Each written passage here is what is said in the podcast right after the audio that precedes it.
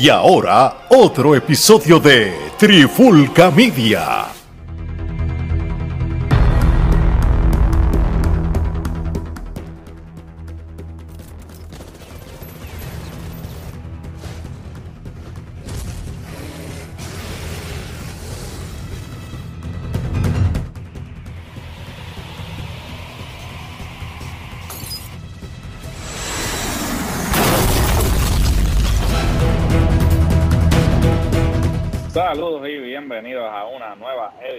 Charlando de Cine y TV. eh, con este que les habla Gerardo Rodríguez y me acompaña nuevamente el hombre que habla con la tableta, Omar Omar Vázquez. que es la que hay? Mano, todo bien. Aquí, ya tú sabes, cuando tú das las asignaciones de ve esta serie, ve esta película, pues ya tú sabes que calentando los motores para cuando vayamos a ver Cobra Kai que viene por ahí, este, que eso eh, muy pronto estaremos hablando de ella. Tan pronto llegue, la matamos y la analizamos. Pero siguiendo las asignaciones tuyas y tremenda película que me recomendaste, interesante porque yo pensé que este señor ya no estaba haciendo protagonismo en películas y me sorprende cada vez, me sigue todavía, todavía batea para 400. Definitivo, definitivo. Y de quien estamos hablando es del señor Sylvester Stallone. Y ustedes se preguntarán a aquellos ustedes que no crecieron en los 80 y los 90, ¿quién es Sylvester Stallone? Pues simplemente Sylvester Stallone en un momento dado Fue el mejor una de de- de acción. de lo que de acción este eh, no solamente eso sino que este ha sido director escritor productor es el único de esos Ganador de Oscar. de esa ganador de Oscar también este en fin este es polifacético Eh, no hay nada en la industria que Stallone no haya hecho y ciertamente pues estamos hablando de su última producción, este, que debutó el 26 de agosto en la plataforma de Prime Video. Eh, la película eh, se llama Samaritan. Es una película pues que es un poco Distinta a lo que nos tenía acostumbrado, ¿verdad? a, a lo que Stallone nos tiene acostumbrados, ¿no? Este, obviamente, pues las últimas veces que hemos visto a Stallone quizás no lo hemos visto en un papel eh, protagónico del todo, sino que lo hemos visto quizás en, en- De coactor. en papeles, sí, en papeles secundarios, ¿no? Este, obviamente, pues él volvió a interpretar a Rocky Balboa en la franquicia de Creed. Eh, Y a, y a aparentemente, John Rambo. y a John Rambo. Y a John Rambo, en el caso de John Rambo, pues sí, este, él es el protagonista de las dos secuelas que han salido este, después, pero en el caso de Rocky Balboa, pues ya era un actor de reparto en la franquicia de Creed. Eh, pues básicamente, Stallone, eh, eh, eh, para nosotros, no- nosotros los que, los que crecimos con Stallone, pues hay un aspecto de nostalgia, ¿no? Porque pues nos, nos transporta a esos tiempos de las guerras de, de los actores de las películas de acción, de los Schwarzenegger, de los Van Damme. Eh, De- ejemplo, este- De hecho, que, que e- este tipo era uno de los que tenía la guerra más grande con Schwarzenegger. De cuál de los dos era el top eh, action eh, actor, ¿verdad? Pero también no podemos negar que eso ahí habían tantos actores, porque por ahí había un Bruce Willis, por ahí había un Van Damme, por ahí había un Steven Seagal, por ahí había un Chuck Norris. Este, estamos hablando de la época de, de la crema, de la crema en lo que a acción se refiere. Este, que Russell también, alguna, tú sabes. Sí, no, claro, y sin duda alguna, pues, este, la competencia era fuerte porque, pues, habían unos cuantos actores que respectivamente habían hecho sus papeles icónicos, ¿no? Y sus películas también que son icónicas en lo que es el género del cine de acción. Eh, Oye, podríamos pues, decir, perdón que te interrumpa, que toda esa gente que yo mencioné, estamos claros que toda esa gente tiene mínimo cinco películas que son es palo. Eh, esa, esa, esa es leyenda. Hoy en día, ¿cuántos actores de acción te pueden tener más de cinco, sacando a Keanu Reeves con John Wick eh, que, y el de Taken, eh, Liam Nelson? ¿Quién más tiene películas así de acción tan exitosas como las que tenía esta gente en esa época? Que todo, porque es difícil que tras que había tanta competencia en esa época, comparándolo con hoy en día, en cuanto a lo que son las películas de acción, porque hoy en día son más de superhéroes. En aquella época eran más películas de acción y como quiera, tras que había competencia, cada uno guisaba, porque Van Damme tenía sus montones de películas, Stallone, el otro también, Sigal, todo el mundo tenía sus montones de películas. No, definitivo, este, yo creo que este, cada uno que tú mencionaste, podemos mencionar al menos cinco películas que realmente fueron importantes y que son icónicas y es que hasta el sol de hoy todavía se hablan de ellas. Realmente, por eso digo que la competencia era bastante reñida en lo que era pues los actores de las películas de acción. Eh, es sorprendente, ¿no? Porque hemos visto cómo el género de acción, pues quizás eh, ha sido rezagado, ¿no? Este, ya, pues... Ha sido reemplazado por los superhéroes.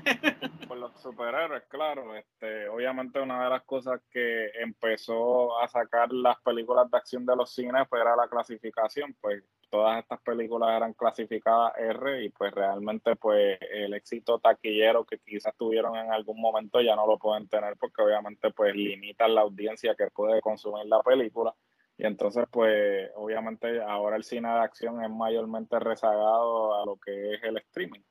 Eh, es sorprendente, ¿no? Porque una película como esta que vamos a estar discutiendo, Samaritan, es una película que eh, cuando... Hubiera ido a cine hubiera ido a cine, hubiera debutado en el cine y simplemente por el nombre de Stallone hubiese hecho este unos buenos números en su primera semana y quizá eh, aún más porque Stallone... Bueno, recordemos que Stallone cuando hizo Spendable este, rompió récord para la época que salió y, eh, y, y, ya él era maduro, tú sabes, por no decir que era bien viejo ya, tú sabes. No, definitivo y, y ciertamente pues este pues hemos visto cómo pues el panorama de lo que es este el cine, ¿no? Las películas que debutan en el cine ha cambiado drásticamente. Ahora todo lo que es el cine de género, pues muchos de ellos, lo que es la acción, la comedia romántica, este, muchas de las películas que eran este, solamente para cine, pues ahora están debutando en las plataformas de streaming. Eh, y pues esto es básicamente eh, un indicio, o quizás no un indicio, ya eh, está sucediendo de que pues el streaming este, va a suplantar este, al cine, ¿no? Eh, el cine no va a desaparecer del todo porque entiendo que siempre va a haber un nicho, va a haber una comunidad que va a querer consumir las películas en el cine, pero sin embargo no va a ser quizás este, como nosotros nuestra generación eh, creció este, viendo al cine, que era como que las películas solamente debutaban en el cine. Sí, no había manera de poderlas ver. Sí, no había manera de poderlas ver hasta que no fueras al cine o esperar a que llegaran a video, pero ya ese no es el caso, este, el panorama ha cambiado drásticamente. Pero bueno, en parte, perdón que te interrumpa, porque al llegar las películas streaming, por ejemplo, personas como nosotros que tenemos horarios de trabajo complicado, que tenemos familia, pues a veces nos complicaría, el, nos complica ir al cine a ver una película. Entonces también si tenemos nenes pequeños y la película no es apta para nenes pequeños, pues tampoco los puedes llevar. Entonces es un problema. Entonces al poderla ver en streaming te da la oportunidad de pues la comodidad de tu hogar.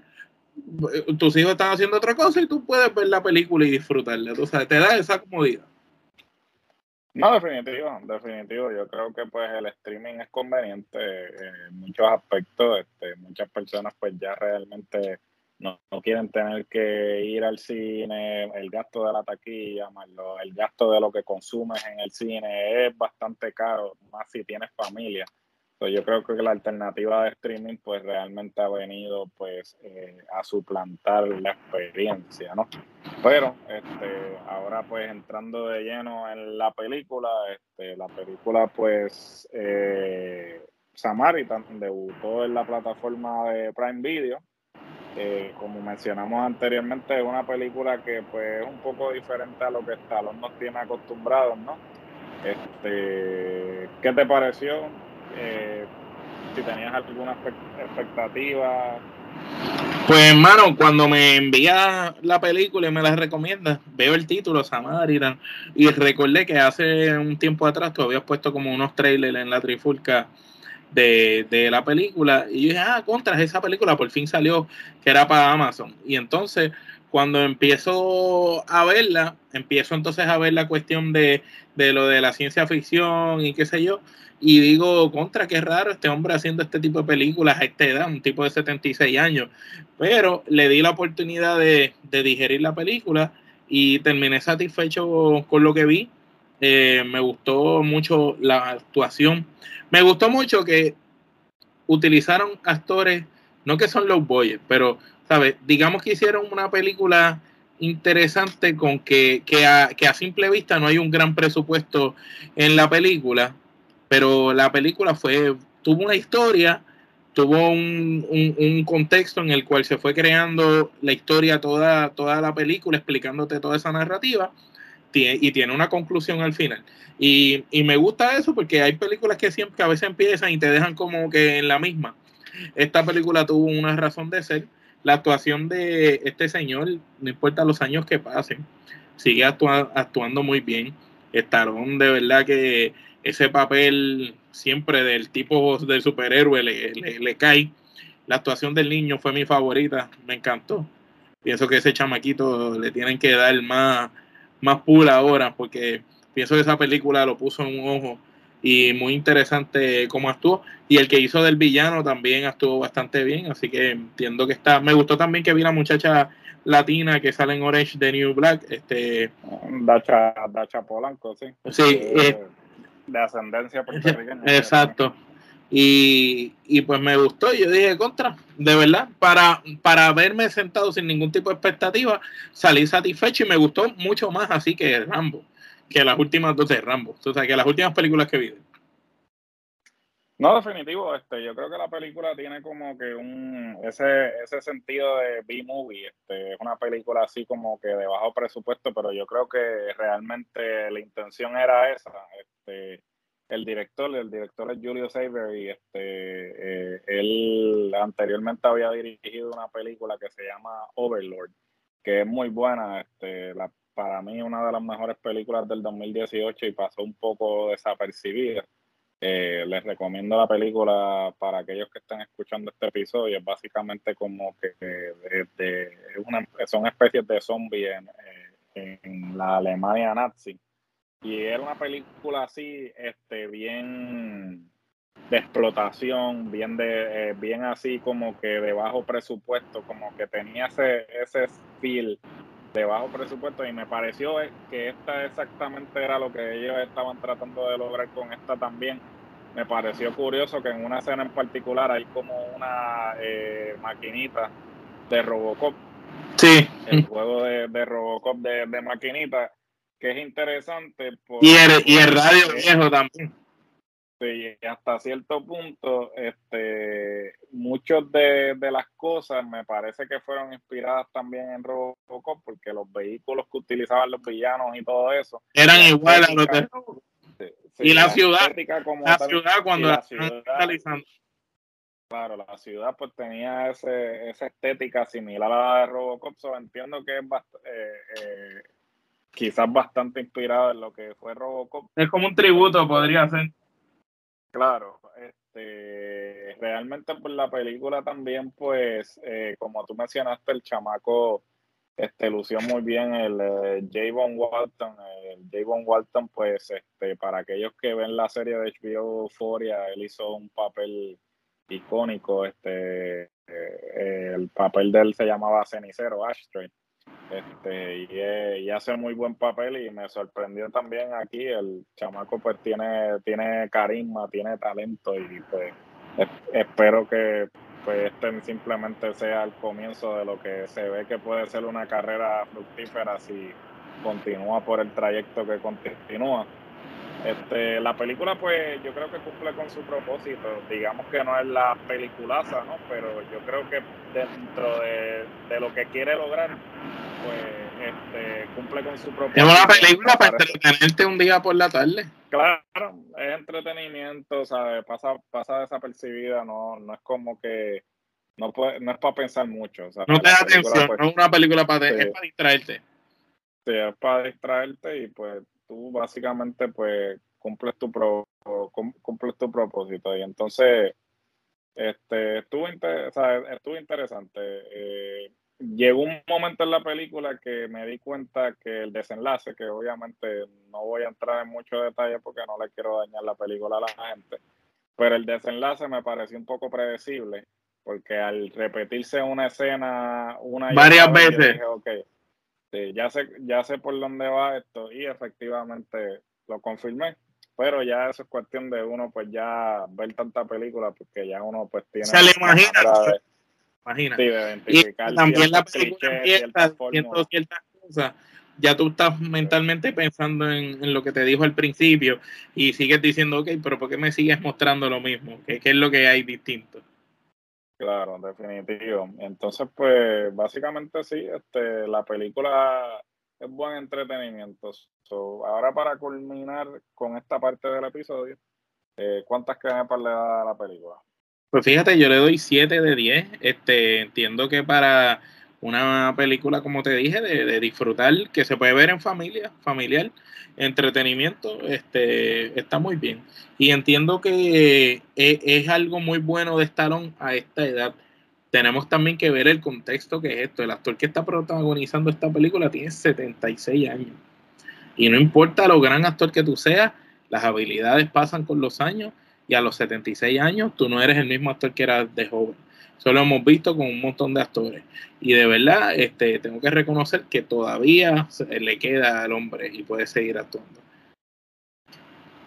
Bueno, yo le voy a dar cinco canepas. Eh, la película fue entretenida. Me parece que este, careció un poco de desarrollar un poco más los personajes. Este, pienso que el villano, pues claro, obviamente era una película, era un, era un B-movie y todo, y la intención era esa, que se viera así caricaturesco y eso pero pienso que pudieron haberlo trabajado un poco más y trabajar más en la motivación del villano, pero fuera de eso me parece... Sí, como que no explicaron, no explicaron muy bien el villano. sí, la, sí, la, la motivación de por qué él estaba lo que, haciendo lo que estaba haciendo fue como que traído por los pelos. ¿Y, de, dónde sacó el dinero para todo eso, para todas esas armas? Claro.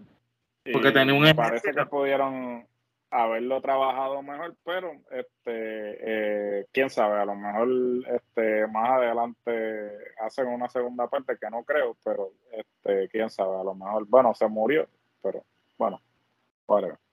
Este, bueno, concluyendo esta parte del episodio, este, eh, últimamente hemos eh, hecho esto con este, diferentes películas en el que reseñamos la película más reciente y luego entonces vamos a a la filmografía y discutimos este un lo mejor lo mejor de entonces pues eh, vamos a hacer exactamente lo mismo en este episodio y vamos a, eh, estar eh, mencionando las cinco mejores películas de Stallone para cada uno de nosotros. Obviamente esto no es las cinco mejores películas consideradas por la, por la mayoría. Ni, es personal. Es la de uno personalmente. So, realmente Omar va a tener la suya, yo voy a tener las mías, cada cual tiene la suya por, por las diferentes experiencias, por cuando haya visto la película, por cuántas veces haya visto la película.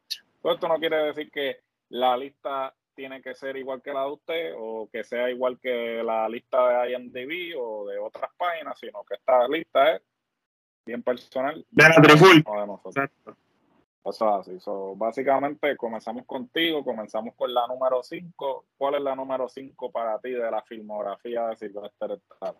Pues mira, este, antes de decirla, este, tengo que decir que casi todas estas películas de Sylvester Stallone, yo estoy seguro que tanto tú como yo las hemos tenido que haber visto sobre 50 veces, 20, porque era algo que en, en nuestra época, en nuestra niñez, y, cuando digo niñez, gente, estoy hablando que desde que tenemos 5, 4, 3 años, uso de razón, tú veías el televisor en los canales locales, se veía, en los de cable se veían las películas, también las dos o tres que estrenaron en su época en el cine. Entonces, cuando venimos a ver, nosotros vivimos mucho de la carrera de, de Stallone este, y de todos estos actores de, de acción.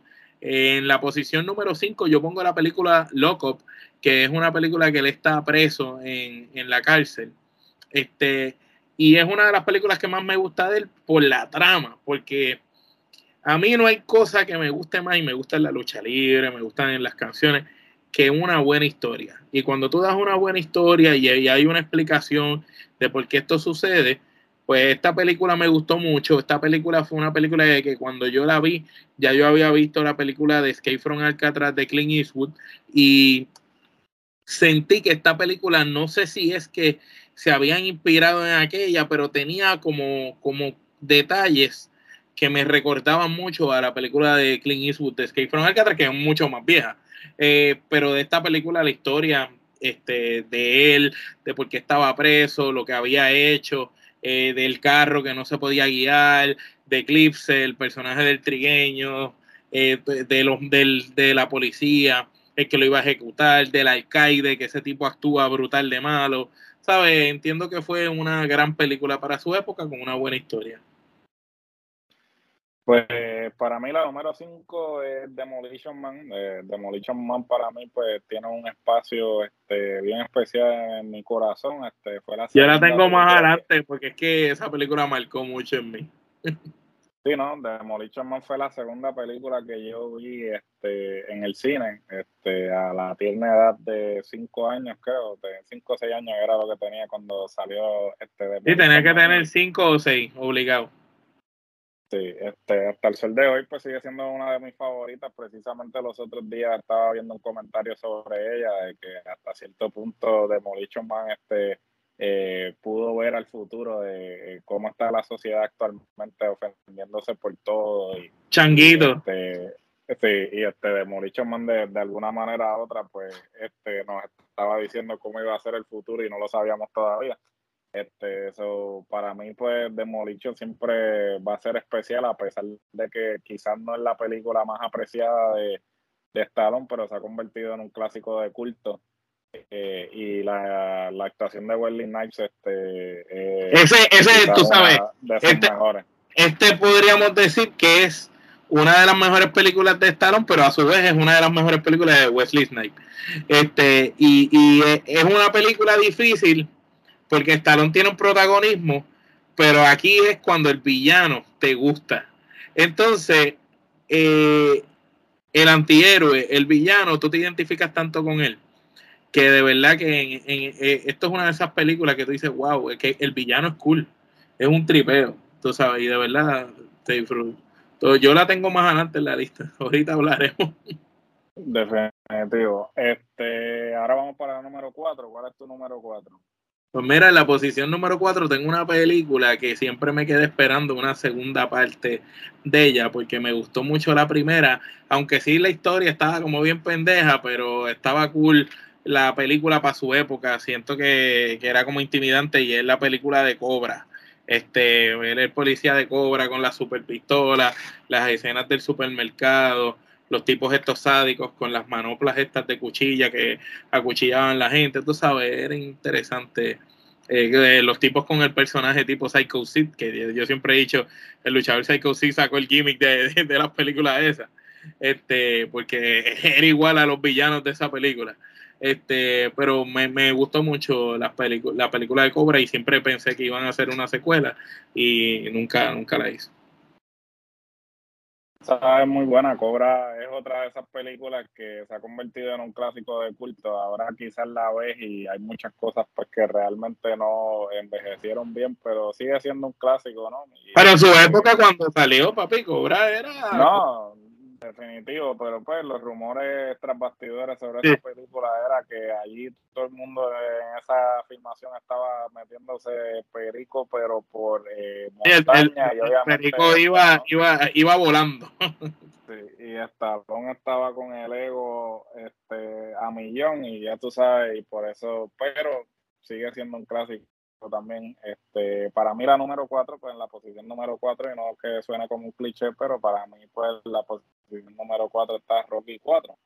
Este, Rocky 4, eh, a pesar de ser la cuarta entrega de la franquicia, eh, pues creo que una de las más icónicas, este, no solamente por el personaje de Longren, este, que realmente pues de Drago, que tiene pues muchas frases que pues se han convertido ya este eh, importantísimas. Eh, el dato interesante de esa película, que la que hace de la mujer de Drago realmente era la esposa de Stallone. Era la mujer de Stallone en ese momento, correcto. Este, que también sale en Cobra. Este, sí, también la este, este, eso básicamente, eh, sí, eh, para mí es icónica, no solamente por este, Dolph sino la banda sonora, eh, eh, todo realmente la película este quién no el entrenamiento el entrenamiento allá. Sí el entrenamiento quién no se ha puesto a entrenar con Rocky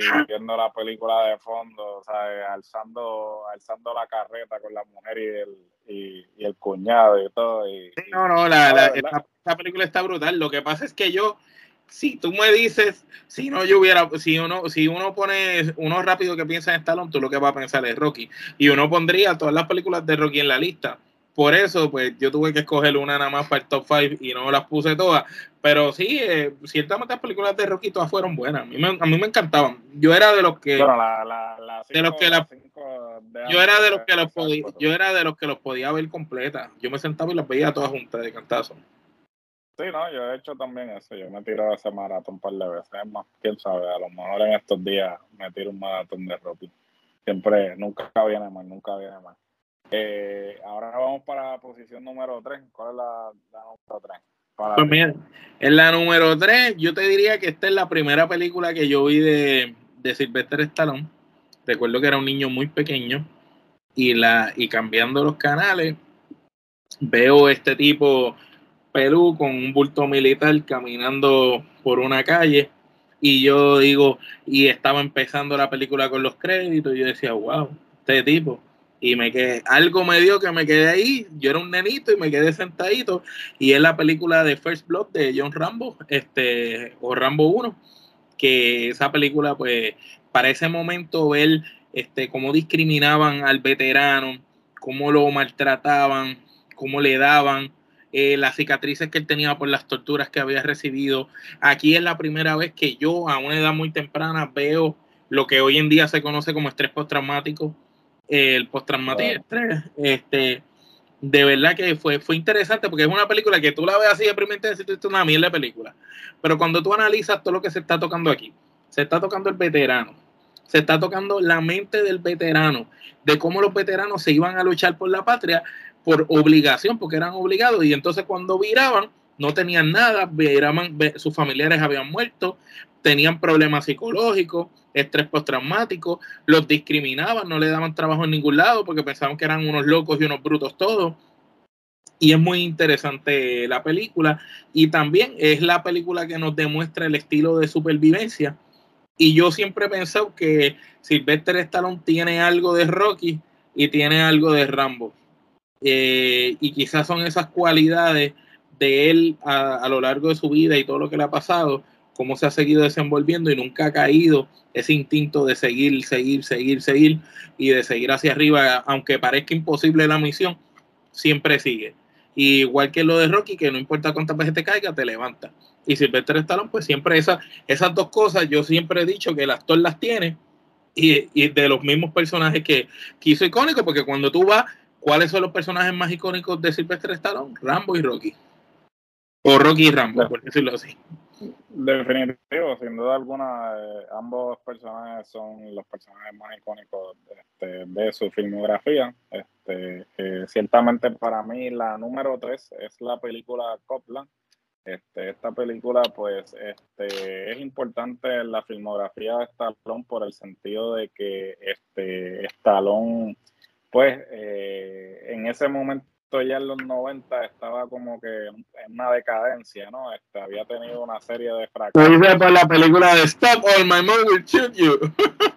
sí, este, y entonces pues ciertamente pues él estaba como que en una decadencia y entonces pues eh, sale con esta película que es dirigida por James Mangold este es diferente a lo que Stallone había hecho. Este, Esa película tiene una historia, una trama brutal. Sí, gana peso, o sea, eso obviamente no lo vas a ver este cortado, sea, como siempre él está fuerte, sino que ganó peso, hace de un policía que tiene una discapacidad, que es sordo, So, este, realmente es un papel totalmente diferente a lo que estábamos acostumbrados de Stallone, este, posiblemente una de sus mejores actuaciones y quizás una película que no todo el mundo este, le presta mucha atención porque pues no es a lo que Stallone nos tiene acostumbrado, pero yo, yo comparo esa película con ICU, que son películas que tienen una trama más allá distinta y que se van por otra línea diferente a la del actor y que quizás son de las mejores actuaciones del tipo, pero de las menos que se habla porque no fueron las más trending o famosas para ese momento. Definitivo, este, entiendo, eh, lo entiendo así y este, creo que pues Copland no solamente está Long, sino que tiene un elenco, o sea, estamos hablando de Robert De Niro, Harry Keitel, entre otros que tiene un elenco este, de tres pares, ¿no? Y este, una de, sus mejores actuaciones sin duda alguna. Entonces ahora vamos para la segunda. Pues la segunda posición, yo ahora tengo Demolition Man. Eh, ¿Por qué la tengo en la segunda posición? Porque fue una de las películas que más me disfruté. La mezcla de la actuación de Sandra Bullock con él, la química, Wesley Snipes como malo. Hay dos películas de Wesley Snipes que a mí me encantan. Una es esa y la otra es la que sale con Tommy Lee Jones, que él está huyendo, que lo quieren matar. US Marshals. Exacto. Esas dos para mí son de las mejores actuaciones de él. Y ciertamente aquí la película se fue a otro nivel.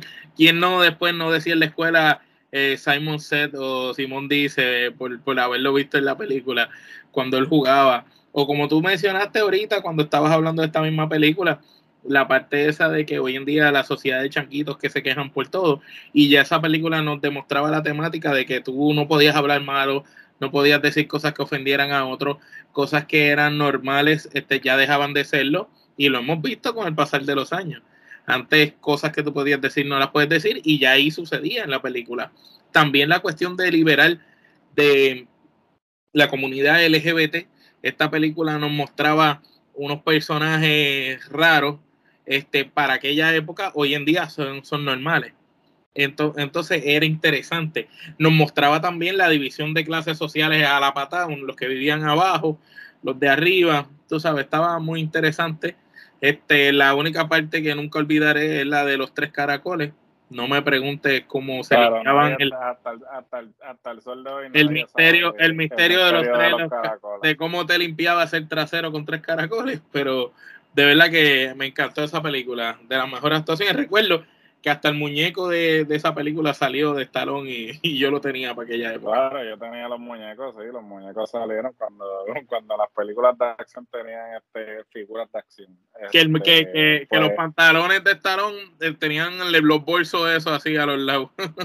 sí, tenía el cargo y los pantalones de este eran blancos, y el, eh, diablo, diablo, me, me, estoy acordando de los muñecos de esos diablos, como pasa el tiempo. Bueno, este, para mí la segunda eh, viene siendo eh, la primera Rocky.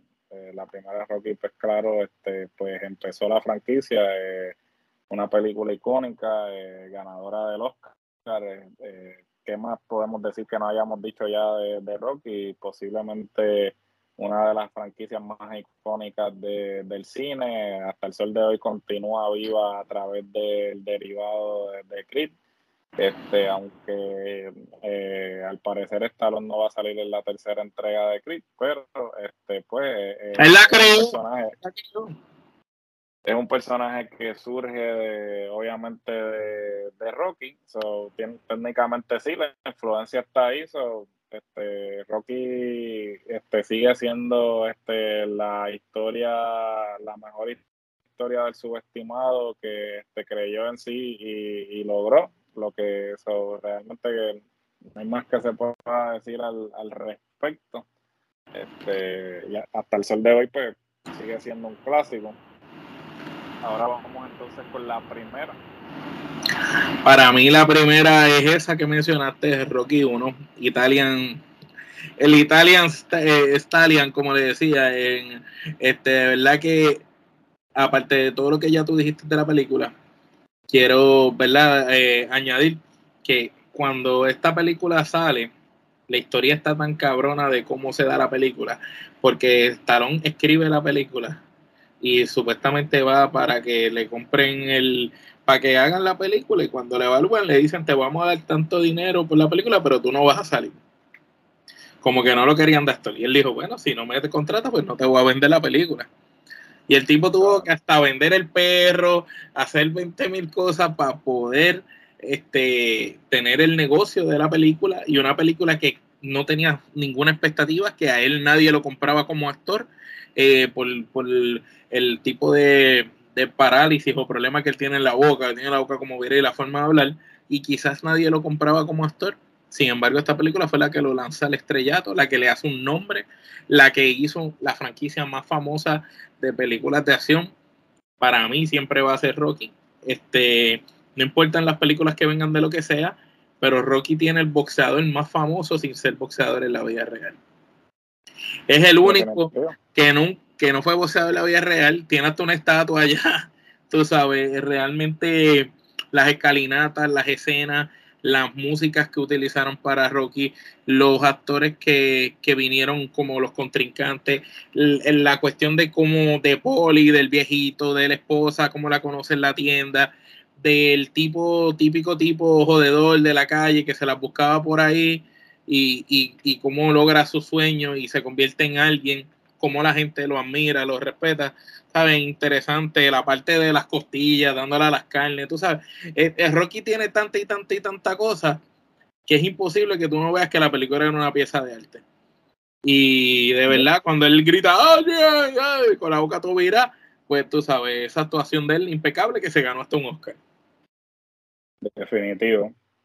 Eh, pues para mí la primera este, eh, es First Blood, este, Rambo, la primera Rambo. Este, eh, muchas personas este, realmente se olvidan, obviamente, porque pues, las secuelas de, de, Rambo pues se fueron, se inclinaron más por lo que es este, la acción y quizás hasta cierto punto no, no hacían mucho sentido Perdieron el norte a diferencia de la 1. perdieron el norte, mientras que la 1, como tú bien mencionaste, pues era más bien eh, una manera de este, poder eh, proyectar cuál era la vida de un veterano luego de la guerra de Vietnam, obviamente sabemos. Que era un tabú, ¿te acuerdas? Que era un tabú en aquella época. Eh, era un tabú, claro, porque pues fue una guerra muy repudiada este, muchas personas pues estaban en contra de la guerra porque pues entendían que era una guerra que no debía haber sucedido y entonces pues los que sufrieron las consecuencias de esto fueron los que fueron a, a pelear. Este, obviamente pues en aquel momento el servicio militar era obligatorio y pues las personas no tenían este manera de... El hombre mayor de cada familia se tenía que ir. evadir a menos que pues, pues, este, por razones de estudio tuvieras alguna razón médica que como el payaso expresidente que dijo que tenía espuelones y se libró de ir a la guerra, pero esos son otros 20. Este, pero nada, eh, la cosa es que esta, la primera Rambo First Blood eh, sí, eh, hace hincapié en lo que es el estrés postraumático este, y cómo pues los veteranos tuvieron que regresar a manejar el repudio, ¿no? Este, porque realmente se desquitaron con, los soldados cuando los soldados no tenían la culpa de, las decisiones que habían tomado las administraciones en términos de de la guerra. Y yo creo que este, durante toda la película, como tú bien mencionaste, el abuso al que él es sometido, obviamente ese abuso pues este, eh, activa eh, ese estrés postraumático, esas experiencias vividas en la guerra, no solamente eso, el monólogo eh, que él se tira al final, posiblemente uno de los mejores monólogos en la historia del cine.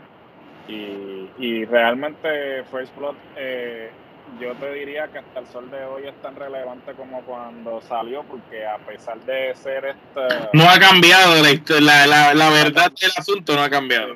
Sí, la verdad del asunto no ha cambiado. Este, realmente uno pensaría que este, lo, que ha cambiado, lo que ha cambiado eh, es la guerra, no las circunstancias, porque podemos también extrapolar quizás la experiencia eh, de, Rambo a los soldados que han regresado de los diversos conflictos de Irak, Estados Unidos, de Irak, Afganistán, que han regresado y han regresado a otras circunstancias, ¿no? Este, eh, los veteranos, pues, muchos de ellos han cometido suicidio luego de regresar y, bueno, en fin, este me parece que eh, eh, la película es tan relevante hoy en día como lo fue cuando salió. Este, desafortunadamente por las secuelas quizás no le hicieron honor a la primera. No, le hicieron honor a la primera y la gente a veces como que trata de descartar, pero no podemos, no podemos este, dejar un lado la influencia y el mensaje importantísimo. Y el, legado, el legado que, construyó esa legado que, que, construyó, no, porque ciertamente sí, este, eh, se empezaron a hablar unos temas que quizás este, anteriormente no se discutían a viva voz. Pues esta película pues lo abrió esa puerta para que empezáramos a hablar de esas cosas que quizás este, muchos callaban. ¿no? Esta es como la película esa de Steven Seagal de allá que, que, que que es como él brega algo, le se llama Forrest el personaje de él, él brega algo con los, con los petróleos por allá y es la explotación de los indios, eh, de, de, de, las reservas forestales de los indios y todo eso. Y, y es una película, eh, una película así que tocaban unos temas bien que eran tabú para esa época y, y cuando salieron ese tipo de películas pues agarraban ese, ese tema que la gente no se atrevía a hablar y, y, lo hablaron. Y de verdad que muy bien. Este, yo, yo también le escogí entre una de las favoritas y Rambo, para mí lo que es Rocky y Rambo son este, películas icónicas. Cuando ya tú tienes unos personajes que tú siempre ves al tipo y tú piensas que, tú dices, tú lo ves a él y tú no piensas en Sylvester Stallone, tú lo que piensas es Rocky o Rambo, tú sabes, cuando tú ves a ese hombre. De, definitivo, definitivo. Y este yo creo que Stallone, este, a diferencia de, los contemporáneos de él, yo creo que fue el más eh, el más exitoso. Sí, el más exitoso y el más que pues se arriesgó a hacer muchas cosas que los otros. Cobra, Tango Cash, Assassin porque fue también de los que de los pocos que colaboró, tú sabes, con otros actores buenos, porque no los demás no se atrevían, más después de viejo se inventó lo de los Spendables para seguir colaborando, tú sabes.